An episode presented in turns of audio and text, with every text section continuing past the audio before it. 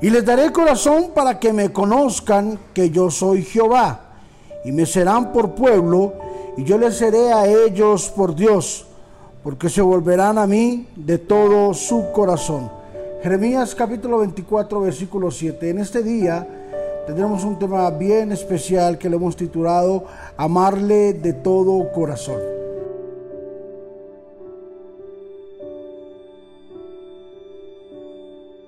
En medio de la corrupción del pueblo y en medio de tanto pecado que había, Dios deseaba que se levantara un remanente y aún él mismo estaba preparando un remanente que lo amara con todo su corazón. Sabes que en estos diarios afanes de la vida, en este ir y venir, en estos correres que a diario aparecen, pueden aparecer diferentes cosas en nuestro diario vivir que van a quitar el primer lugar a Dios, que van a querer siempre reinar por encima de, todas las cosas que nosotros estamos haciendo. Y lo que Dios quiere es de que en este medio, en este mundo fugaz, en este medio en que nosotros nos movamos, siempre la bendición de Dios y el primer lugar y el amar a Dios debe de ser la prioridad número uno en la vida de nosotros como cristianos. Amarle a Dios con todo nuestro corazón. Poder disponer de todas nuestras fuerzas, nuestro tiempo, de todas nuestras luchas, de todos nuestros sacrificios con un gran motivo y ese motivo es poderle demostrar a Dios de que Él es el número uno en nuestra vida.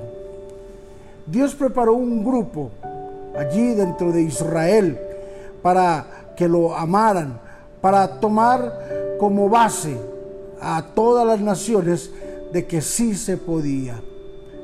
Formas tú parte de ese grupo, el cual Dios lidera y separa para demostrar de que en medio de tanto agite, de que en medio de tanto sosiego, de tanta necesidad, de que en medio de tanta catástrofe natural, en medio de tantos ah, afanes de la vida, hay un remanente que ama a Dios con todo su corazón. Y la Biblia nos enseña y nos dice, y les daré corazón para que me conozcan, que yo soy Jehová Dios, vuestro Señor. Y me serán por pueblo, y yo les seré a ellos por Dios, porque se volverán con todo su corazón.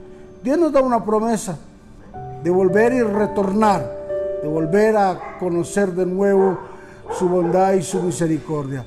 Así de que en este día maravilloso y glorioso quiero animarte para que la bendición de Dios esté con nosotros y que amar a Dios con todo nuestro corazón debe ser uno de los privilegios más grandes en la vida de nosotros como cristianos. Padre, te doy gracias en el nombre de Jesús por tu amor y por tu bendición.